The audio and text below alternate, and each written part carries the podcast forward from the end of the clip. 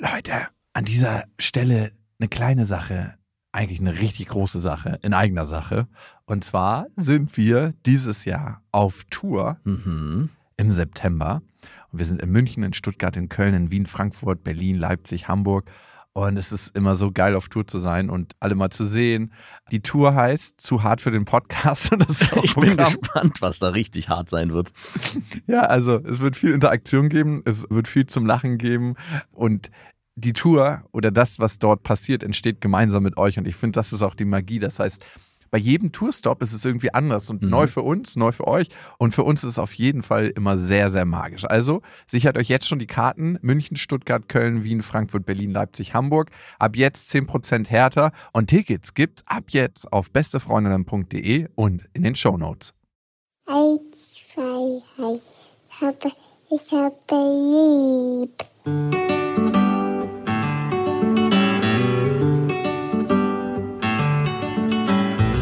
Das sind beste Vaterfreuden. Keine bösen Wörter. Die Fremde, alte Schöpfe! Setz dich bitte hin. Der langweilige Podcast übers Kinderkriegen mit Max und Jakob. Hallo und herzlich willkommen zu Beste Vaterfreuden. Hallo. Hier ist alles anders. Hier ist alles anders. Eigentlich ist es nur verdreht, das Hallo sagen. Ihr habt die erste Folge überstanden anscheinend oder ihr skippt einfach und hört euch ganz dreckig die zweite Folge an und denkt, dass es hier richtig losgeht. Das Thema heute soll sein, worauf wir uns freuen, Vater zu werden oder was Schönes am Vater sein.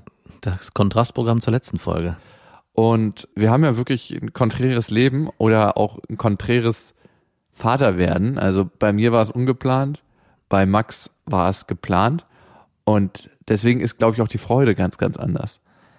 Das weiß ich gar nicht so genau, muss ich ehrlich gestehen. Also, wie war es denn für dich, als du erfahren hast, du wirst Vater? Da war natürlich Angst, das hatten wir in der Mhm. letzten Folge, aber dann war auch Freude. Worauf hast du dich denn konkret gefreut? Oder vielleicht sogar den Step davor, als du noch nicht wusstest, dass du Vater wurdest, sondern nur eine Vorstellung davon hast, wie es ist, Vater zu sein. Da pickt man sich eigentlich immer nur die Rosinen raus. Man pickt oder? sich nur die Rosinen aus. Was waren deine Momente, wo du dachtest, das muss richtig geil sein? Also ich dachte schon an die Erziehung meiner Eltern oder in die Situation vor allem mit meinem Vater.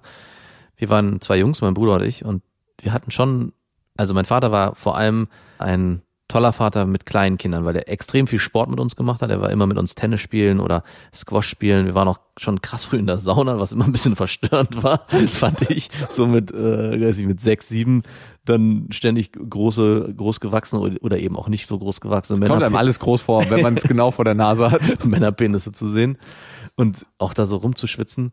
Aber das war, hatte was sehr Männliches. Im Nachhinein finde ich zumindestens, dass man schon sehr früh seine, seine Jungs so miterzieht. Das habe ich sehr genossen. Und gerade dieser Sportaspekt, also auch viel sich körperlich zu ertüchtigen, auch früh, wir sind früh Skifahren gewesen mit meinem Vater. Körperlich ertüchtigen, das klingt irgendwie wie aus dem Zweiten Weltkrieg, ey. Äh, ja, ist schön, ne? Da, genau da, also auf diese Situation habe ich mich auch gefreut bei meinem Kind, dass man mit dem Vater so typische Männersachen mit seinem Sohn oder auch, finde ich, mit seiner Tochter machen kann. Wenn man sich richtig zum Mann erzieht. Genau, wenn man so ein, so ein Butch. Papa, warum bin ich eigentlich lesbisch? Ich habe, oh Gott. oh, gefährliches Terrain. Wir sind hier in einem Erziehungspodcast, da darfst du nicht äh, so ein Thema anschneiden, auf, die, auf der Ebene. War auch als Scherz gemeint. Sowas wird man sich doch nochmal erlauben dürfen, ey. Ja, aber konkret fand ich, war das so das Einzige und ansonsten war es weiterhin, hatte ich wirklich Horrorvorstellungen so vor diesen ersten, vor dem ersten Jahr eigentlich. Also gerade so am Anfang ständig ein schreiendes Kind, ständig nachts wach sein müssen, ständig Koliken, immer, immer, also wirklich, Pessimist ich war so, so ein richtiges Scheißkind am Anfang. ich war mit dem Thema schon durch, bevor es überhaupt geboren war, weil ich dachte, es wird alles, ich werde nie wieder schlafen. Weißt du, wovor ich Angst habe? Vor dieser Langeweile, die aufkommen wird. Und die ist sehr real. Ja, und ich hatte daran nie gedacht, bevor du es mir gesagt hast, dass es tierisch langweilig ist mit so einem Kind, weil das kann ja auch ganz viel nicht oder gar nicht. Nee, genau, es entdeckt so die Welt auf ganz primitive Art und Weise, was ja auch schön ist. Und ich merke immer, wie Mütter sich dafür begeistern können. Und ich erlebe wenig Väter, die die Geduld haben, so sich dafür auch zu begeistern. Ich habe es einmal erlebt, da haben mein Vater und ich äh, so, ein, so ein großes Fenster in meiner Wohnung gebaut. Und mein Mhm. Vater ist ja äh, gelernter Maurer, der hat das also für mich gemacht oder mit mir zusammen gemacht. Und wir haben unten so einen Betonmischer bedient. Ja. Und es ist ein Typ mit seinem Sohn vorbeigekommen und mit seiner Tochter. Und der Sohn war einfach wie parallelisiert von diesem Betonmischer Ja. und hat da reingestarrt. Und es ging bestimmt eine halbe Stunde. Und der Vater hat den einfach da reinstarren lassen und gar nichts gesagt. Also er hat ein bisschen erklärt, wie das funktioniert, aber er hat ihn einfach diese Faszination in voller Länge spüren lassen. Leben lassen. Ja, und ich dachte mir, so, alter Schwede, wenn die einkaufen gehen, die brauchen einfach mal sechs Stunden, bis sie wieder zurück sind. Wir gehen mal kurz einkaufen. Und, und am Anfang ist es auch noch extrem angenehm. Also am Anfang war ich mit meiner Tochter auch immer ein, beim Einkaufen, habe ich alles durch ihre Augen erlebt. Also, dass man, wo sind die Gurken? Also noch viel früher eigentlich, noch im Kinderwagen mit ihr so rumgeblödelt und diese, nur diese, also ganz niedrigschwellig die Situation genossen. Aber das ist ein, zwei, drei, viermal spannend. Es gibt auch Situationen, wo es einfach auch extrem langweilig wird. Und das ist, zieht sich auch später durch den Alltag. Also man muss wirklich sich immer wieder dran erinnern, Das ist ein Kind, das kann doch nicht so schnell. das kann auch nicht so viel. Das So, kann vor allem auch nicht sprechen. Das fand ich übrigens so. Also als meine Tochter angefangen hat zu sprechen, das war nochmal so ein Step, wo ich dachte, wow, endlich. Ja, jetzt geht's, jetzt passiert mal mehr. Ja. Super, dass du jetzt redest, jetzt können wir uns auch endlich unterhalten. Genau. Jetzt kannst du einfach sagen, was du willst. Jetzt brauchst du nicht mehr weinen. Aber ich habe mich auch vorher auf diese Sachen gefreut, also diese Sachen auch beizubringen, in der Art, wie ich mir das vorgestellt habe und war dann sehr erschrocken, dass man vieles nicht so forcieren kann, wie man sich das vorher wünscht. Und das fängt bei so kleinen Sachen wie Greifen an. Also halte und das muss man Du Helikoptervater, ey. Wolltest du richtig. Jetzt gehst du erstmal zum Ballett und zum Fechten und zum Klavierunterricht. Oh, ich frage mich auch immer, wir leben mittlerweile in so einer schnellen Welt, dass jeder versucht, seinem Kind irgendeinen Vorsprung zu schaffen. So, jetzt geht mein Kind in einen bilingualen Kindergarten, wo Bioessen gereicht wird Ja. und Yoga gemacht wird. Dann denke ich mir immer so, lass das Kind doch mal chillen, ey. Also, obwohl ich selber wahrscheinlich auch so ein bisschen in die Richtung tendieren würde. Aber wir waren ja, worauf wir uns freuen, wenn wir Vater werden. Du hast ja schon den Realitätsabgleich, ich noch nicht. Und bei mir ist es so, dass ich eher so an gemeinsame Momente denke, so an so kurze Ausschnitte, dass ich so denke, ich kriege ja eine Tochter, wie ist es, wenn sie so auf meiner Brust liegt so, und dort schläft? Weil das war immer so was, was ich gehört habe, dass das total wertvoll ist für Kinder, nackt kuscheln, also dass sie in Windel, weil man will ja eigentlich auch nicht vollgekackt werden. wurde meine Freundin übrigens direkt nach der Geburt, lag sofort auf der Brust und hat erstmal richtig schön meine Freundin vollgeschissen. und die Hebamme meinte nur, ach, das machen wir gleich weg. Das fand ich so, also in dem Moment, gerade bei der Geburt oder die Situation nach der Geburt, das war alles so befremdlich, aber da kommen wir nochmal an einem anderen Punkt hin. Ja, wir machen noch mal eine Folge zu Geburt und wie sich das anfühlt, zu gebären. Also das können wir ja so ganz im Detail nicht sagen, aber wie es ist, dabei zu sein und sich als fünftes Rad am Wagen zu fühlen. Ich werde es ja noch erfahren. Und diese Momente, diese Zweisamkeit, diese Momente, die ich mir als absoluten Frieden vorstelle, den man dann in sich hat. Kennst du das, dass man sein Leben lang eigentlich so auf der Suche ist? Ja. Also sich fragt, es ist zwar geil, aber wenn man sich das alles global anguckt, irgendwie könnte es doch entweder ein bisschen geiler oder irgendwie habe ich so meinen ganz krassen Frieden noch nicht gefunden. Es ist es genug auch. Ne? Und ist es genug?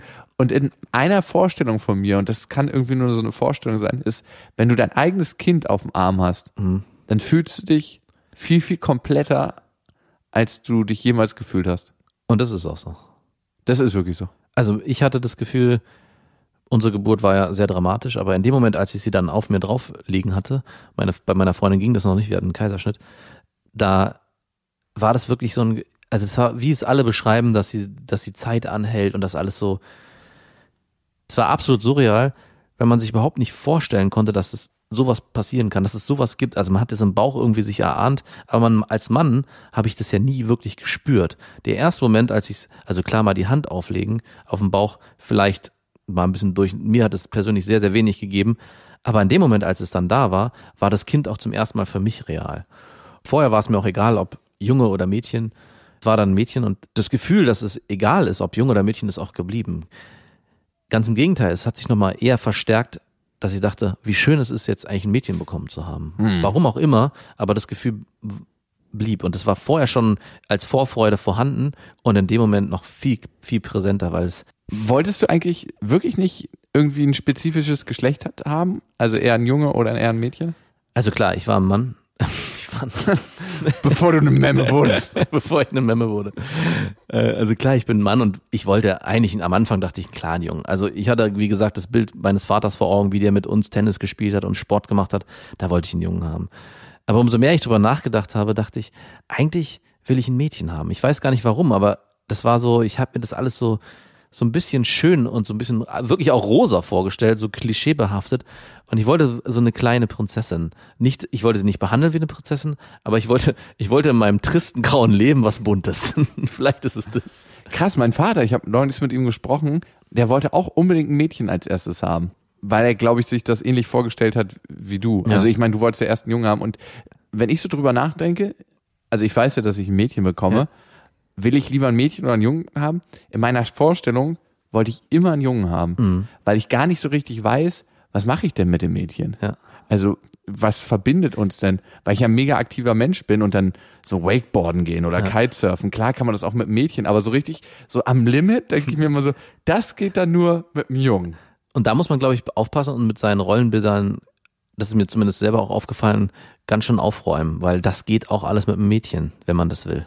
Und auch die kannst du bis ans Limit auf dem, auf dem Wakeboard bringen oder in dem Sport, in dem sie sein will. Voll. Also äh, klar, ist es eine krasse Klischee-Vorstellung. Aber in meiner Vorstellung hat sie dann da überhaupt gar keinen Bock zu. Papa, nimm mich nicht immer mit zum Wakeboarden oder genau. zum Kiteboarden. Ich will lieber mit Mama. Ich, will Plätzchen lieber- backen. Genau, ich will mit Mama Plätzchen backen oder was nähen. oder, oder was gibt's noch? Sticken. Sticken. Wie schlecht eigentlich, ne? Ja, Was ist da los, ey? Was für eine alte Rumpelbude ist an meinem Kopf. Aber irgendwie ist das tief so drin. Auch wenn ich immer so im Park mich um mich umschaue, die Männer kicken irgendwie immer mit ihren Söhnen, auch wenn ich Fußball hasse. Ja. Äh, Darum, das kann mir gestohlen bleiben. Aber man sieht selten so richtig Sport machen Männer mit ihren Mädchen. Ja. Ich, klar, ich kenne einen Bekannten von mir, der ist mit einer sauguten Pro-Surferin zusammen. Das gibt's dann auch natürlich. Natürlich gibt's das. Und dann denke ich mir, ich will jetzt meine Tochter nicht dazu zwingen, irgendwie alles zu machen, was mir auch Spaß macht. Aber bei meinem Sohn wäre das okay. Naja, und es kommt ja noch hinzu, bei der ganzen Vorfreude auf ein Mädchen ist man sich als Mann auch irgendwann bewusst, irgendwann hat die auch einen Freund. Und du bist dann in der Situation als Vater, diesen Freund auch zu bewerten, ist der gut genug für meine Tochter? Und die Vorstellung umgekehrt bei einem Jungen, wenn du einen Jungen hast, ist, dass du ihn immer knall die mal. verräum die mal richtig. Dass du vielleicht auch stolz bist darauf, wenn der ja nicht Sex hat, aber wenn der so ein Erfolgreich bei Frauen ist. genau erfolgreich bei Frauen ist oder Um- bei Mädchen. Und wenn deine Tochter sehr erfolgreich, Bei Jungs ist dann ist es quantitativ sehr erfolgreich bei Jungs ist, denkst du dir nicht, wow, yes. Komisch, ne? Dass Ja. das auch so drin ist. eigentlich schade. Schade für Mega uns. schade. Mega schade für uns. Und die Frage ist, woran liegt das? Also gibt es da andere Väter, die denken so, meine Tochter ist quantitativ erfolgreich bei Jungs. Jungs und das ist toll und da bin ich total stolz drauf. Und denken dann wiederum, also mein Junge, der hat einen Keuschheitsgürtel. Den habe ich einen Keuschheitsgürtel im Schuppen Und geschmiedet. natürlich denken nicht alle Männer, yo, mein Junge ist erfolgreich quantitativ bei Frauen. Das ist ein super Junge, sondern vielleicht denken die sich auch was anderes, aber trotzdem steckt das schon ein bisschen drin. Ich glaube schon. Mhm. Also ich glaube auch gerade dieses Bild des zornigen Vaters, der die Tür aufmacht für den Freund der Tochter und ihn erstmal so, so So mit so einem richtig festen Händedruck, so, wo man so kurz zusammensackt. und dann ihm erstmal die Hose runterzieht und einen ernsthaften Blick auf sein Gemächt wirft. Beschnitten, okay. Okay. Die hatten wir hier noch nicht. So Herz hinter die Hoden greift. Abmelken. Du machst sie heute nicht. Ich melk dich erstmal ab. Ja, stimmt, guter Plan eigentlich, ne? Du musst erstmal die Abmelkmaschine. Da richtet man so, steck dein Loch mal hier rein. Wir haben Papa, warum schmeißt du unten den Sauger? nichts, nichts. Nur, dass hier heute nichts passiert und die Tür bleibt auf. Oh Gott, oh Gott, oh Gott. Nee. Und, ich erinnere mich selber an Situationen, wo ich meine erste Freundin hatte und dann den, den, den ersten Kontakt zum Vater der Freundin, der war immer etwas, also der war immer so, ja genau, deine Tochter, die werde ich jetzt bumsen. Ich weiß noch, wie ich mit meiner zweiten Freundin war es, nicht mit meiner ersten, in der Küche stand und wir hatten unser zweites Date, glaube ich, und wir haben was gebacken zusammen. Und ich stand hinter ihr und habe so in der elterlichen Küche ihr die Hupen massiert. Was? Ja. Keine Scham. Überhaupt nicht. Ey, dir wünsche ich auch, dass du genauso einen Freund, dass deine Tochter dann so einen Freund bekommt. Und du stehst hier mit deinen graumelierten Haaren. Und ich habe nur noch das Bild so aus dem Augenwinkel, wie so ein Audi-Kombi vors Fenster gefahren ist. Und sie hat mich so richtig so mit ihrem Arsch weggekickt. Und ich habe die Situation nicht so richtig verstanden. Ich dachte so, man muss doch hier nicht so schüchtern sein. Und dann habe ich realisiert, dass in dem Moment ihr Vater von der Arbeit gekommen ist. Und ich halt in der Küche, und er muss das 100% von draußen gesehen haben, wie sie vorne den Teig angerührt hat und ich habe hinten ihre Brüste gerührt. Und dann ist der Vater auch so ein bisschen streng reingekommen. Hallo. Und du bist? Und ich so, der Typ, der ihrer Tochter die Brüste massiert. Ihre Frau wäre auch nicht schlecht gewesen. Die war übrigens mega aufgeschlossen, also nicht in dem Punkt, Und der aber Vater, perfekt, ich bin Pornoproduzent. Pornoproduzent. Das ist überhaupt nicht gut, die Pulsivlaute fürs Mikrofon. Ja, nee, nee, auf so eine Situation freue ich mich überhaupt nicht. Vorfreude ist da nicht vorhanden, definitiv nicht. Nee, aber diese Zweisamkeit oder Dreisamkeit natürlich auch die Mutter, aber irgendwie ist die Mutter nicht so inkludiert. Ich wollte gerade sagen, man stellt Was sich bei dir? Ja, im Gedanken nicht. Und jetzt muss ich leider erschreckend feststellen, dass es eine Zweisamkeit gibt zwischen Mutter und Tochter und immer ich außen vor bin. Also ich, Wirklich? ist, meine Tochter ist auf jeden Fall eine Mutterkind, ja. Also das kann ich mir auch vorstellen. Du bist auch so ein Typ, der seine Tochter auch tierisch abknutscht und immer sagt, ah, komm mal her, Papa, das piekt. Ich glaube aber, das würde eher dazu führen, dass sie ein Vaterkind wird. Aber ich glaube, ob die Zuneigung zum, zur Mutter oder zum Vater stärker ist, wird, glaube ich, auch nicht bewusst entschieden, sondern es passiert wahrscheinlich schon im Bauch. Also ich glaube, es passiert so früh und man kann Pränatale Prägung? Ja, ich würde schon fast esoterisch-kosmisch denken, dass es eine, eine, also fast schon so eine Art Seelenverwandtschaft ist, die dann passiert. Sehr spirituell. Ja. Kosmisch wird das entschieden. Aber es ist komisch. Also es ist nicht so, dass ich sage, dass ich neidisch bin oder so. Ich glaube, zwischen Eltern, wir lieben unsere, also ich habe auch immer gesagt, es ist egal, ob meine Tochter mehr Zuneigung zu meiner Freundin hat. Ich liebe sie trotzdem genauso, als wenn es umgekehrt wäre. Also es verändert sich nicht. Es ist komischerweise, was heißt komischerweise? Es ist nicht so wie wenn man es aus Beziehungen kennt, wo man immer dafür sorgen muss, dass die Liebe gleich ist, ja, dass man in der Beziehung guckt, liebst du mich mehr oder weniger, lieb ich dich mehr, liebst du mich mehr? Bei dem eigenen Kind ist es eher so, dass das völlig egal ist. Meine Liebe zu ihr bleibt gleich. Ob sie mich mehr liebt oder weniger, ist irrelevant. Vater, ich hasse dich. Ich liebe dich trotzdem. Jetzt erst recht. du brauchst im Moment ganz viel Liebe. Wir räumen ja auf jeden Fall mit Klischees auf. oder auch nicht. Aber könnte es vielleicht auch sein, dass deine Liebe größer ist, weil du halt weißt, sie kommt nicht so oft zu dir oder ist mehr zur Mutter hingezogen als zu dir? Dass es eher so ein Mangel ist, der da dann auch immer so ein bisschen ist, dass du sie knuddeln willst und sie nein, Papa, lass das. Ah, n- könnte sein, aber ich glaube nicht. Also es ist, glaube ich, ich weiß es natürlich nicht. Ne? Ich habe auch mit einem Kumpel von dir mal darüber gesprochen, als ich ihm erzählt habe, als das Kind gerade geboren war, dass sie ein krasses Mutterkind ist. Und er meinte zu mir, ach du, wart mal ab, das ändert sich noch. Und auf den Tag warte ich noch. der ist noch nicht eingetreten. Ich dachte, der kommt vielleicht so mit zweieinhalb, so alt ist sie nämlich gerade. Und der ist noch nicht eingetreten. Also, Aber wie macht sich das denn bemerkbar, dass sie ein krasses Mutterkind ist? na, also ganz klassisches Beispiel, wenn's, wenn sie Schmerzen hat oder wenn irgendwas passiert ist, Mama. Also oder Lässt sie sich dann auch nicht von dir beruhigen? so, es gab eine Zeit, wo das ging, aber mittlerweile ist es ganz stark so, zum Beispiel abends im Bett ruft sie Mama. Und es ist sogar so, dass ich, wenn ich komme, werde ich weggeschickt. Aua. ja, es ist immer so, ah, es tut weh, aber ich halte es aus. Mama, kommst du bitte? du nennst sie dann auch noch Mama. genau. Nennst du deine Freundin Mama? Nein, nur im Ah. Scherz. Okay, okay. Dachte schon, das ist so der Dann ist Todesstoß. vorbei. Todesstoß für eine Beziehung. Dann ist vorbei. Die haben definitiv keinen Sex mehr. Ja. Mein Vater hat meine Mutter manchmal Mama genannt. Oh, okay. Aber er hat richtig anderen Frauen hinterher gegiert, muss man dazu. War so ein richtiger Den Stelzbock. anderen Mamas. Die würde ich noch bumsen. Dich nicht mehr. Du hast meinen Samen schon ausgetragen. Mit dir bin ich durch. Ist ja ein natürliches Phänomen. Ein Mann will sich so vielen Frauen hingeben, um seinen Saat zu verbreiten. Ist ja auch biologisch gesehen wertvoll. Also Ja. dann das Prinzip Streuung ist ja auch wirklich sinnvoll. Und da ist auch Vorfreude vorhanden, mit Sicherheit. Und da sind wir wieder beim Thema. Also ich freue mich auf diese Momente, auch sportliche Momente natürlich, dass man irgendwie so einen, so einen neuen besten Buddy hat. Aber der neue beste Buddy ist am Anfang halt noch gehandicapt. Der kann nicht so viel. Ich wollte vorhin sagen, er ist ein bisschen behindert, aber das ist vielleicht nicht das Richtige, wenn man von den eigenen Kindern spricht.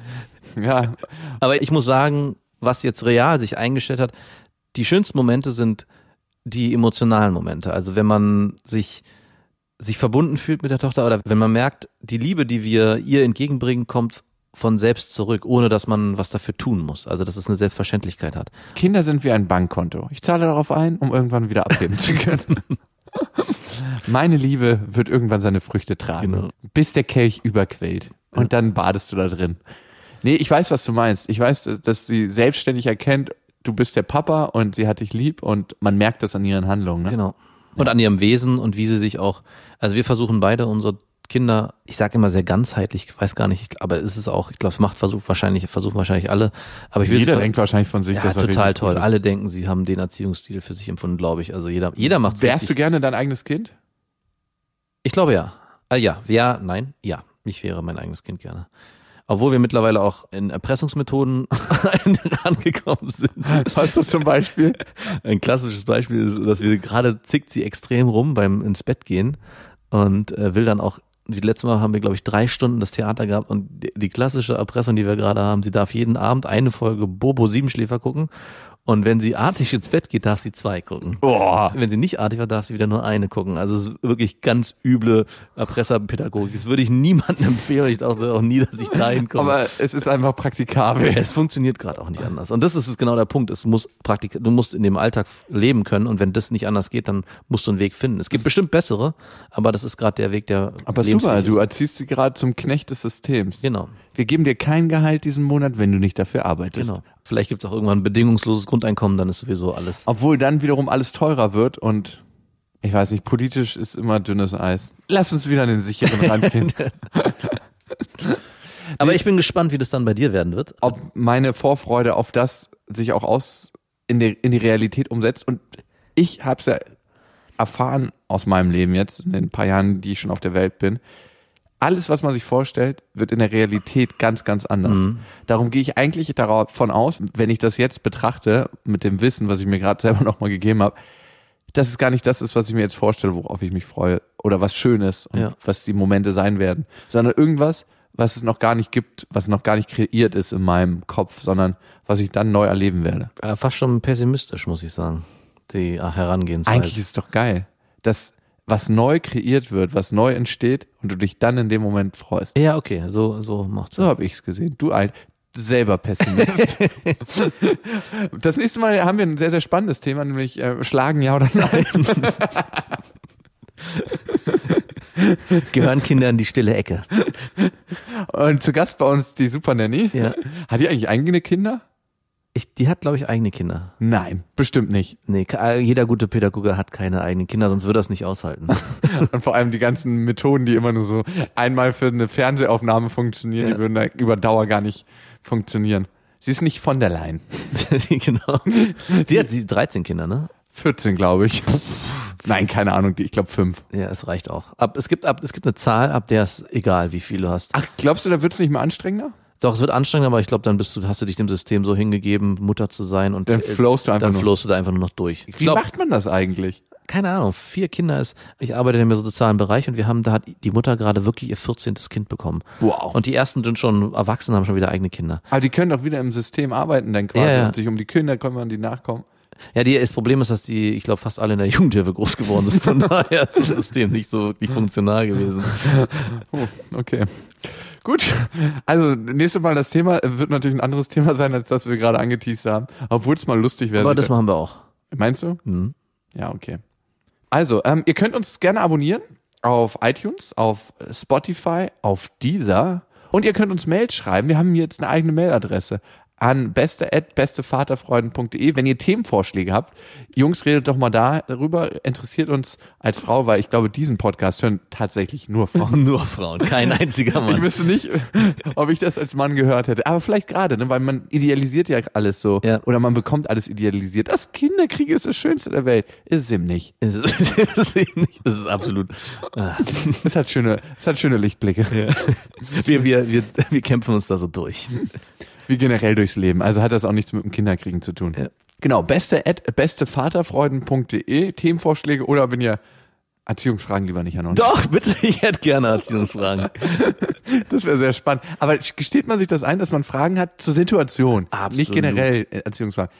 also ich lebe mit meiner Freundin auch eine, da eine sehr offene, dass wir sagen, wir machen hier Fehler und ich würde mir auch oft wünschen, ey, das würde ich anders machen oder mach es so. Also nicht von meinen Eltern, das steht klar. Eltern haben da nichts drin zu suchen, aber von anderen. Und ich würde mir auch wünschen, dass man selber auch nicht Tipps, aber dass man gemeinsam Ratschläge austauschen kann und sich überlegen kann, was ist hier vielleicht die richtige Herangehensweise. Ich glaube, das würde allen helfen am Ende. Ja, vielleicht ist das eine geile Sache. Eigene Fehler, eigene Fehler zugeben und anderen helfen, damit zu lernen und vielleicht auch selber nochmal einen neuen Blick darauf zu bekommen. ja, Sachen, woran ihr gescheitert seid, vielleicht auch in der Erziehung, vielleicht auch in Situationen, also ich glaube, man scheitert ja nicht äh, prinzipiell in der Erziehung, sondern äh, Momente, wo ihr sagt, das würdet ihr jetzt anders machen oder vielleicht auch sagen, hey, daraus habe ich gelernt und daraus habe ich für mich das und das gezogen und jetzt rutscht mir die Hand nicht immer gleich aus, wenn das Kind nach dem Überraschungsei an der Kasse fragt, Wie oft darf ich meinem Kind am Tag schlagen?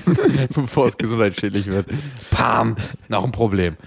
Und ihr wisst ja, es gibt nicht richtig oder falsch. Erziehung ist einfach anders. Macht's gut. Das waren Beste Vaterfreuden mit Max und Jakob. Jetzt auf iTunes, Spotify, Deezer und YouTube. Der 7-One-Audio-Podcast-Tipp. Hallo, ich bin Lynn. Und ich bin Leo. Ihr kennt uns vielleicht schon vom True Crime Podcast Mord auf Ex. Eigentlich sprechen wir da ja jede Woche über Verbrechen. Aber da gibt es ja noch ein anderes Thema, das die Menschen und uns schon immer fasziniert hat. Die Liebe. Krasse Geschichten, die wirklich passiert sind. Bonnie und Clyde zum Beispiel. Cleopatra und Caesar Oder Diana und Charles. oder halt Camilla. Liebe gibt's bei True Love aber auch nicht nur im klassischen Sinne. Es geht auch um Familie, um die Liebe zum Beruf oder sich selbst oder Freundschaft. Am besten sind ja auch eh die Filme, wo dann am Ende steht, nach einer wahren Begebenheit. Das sind so Geschichten, die kannst du dir eigentlich gar nicht ausdenken. Ja. Und das gibt's jetzt eben als Podcast. Und das Ganze heißt True Love.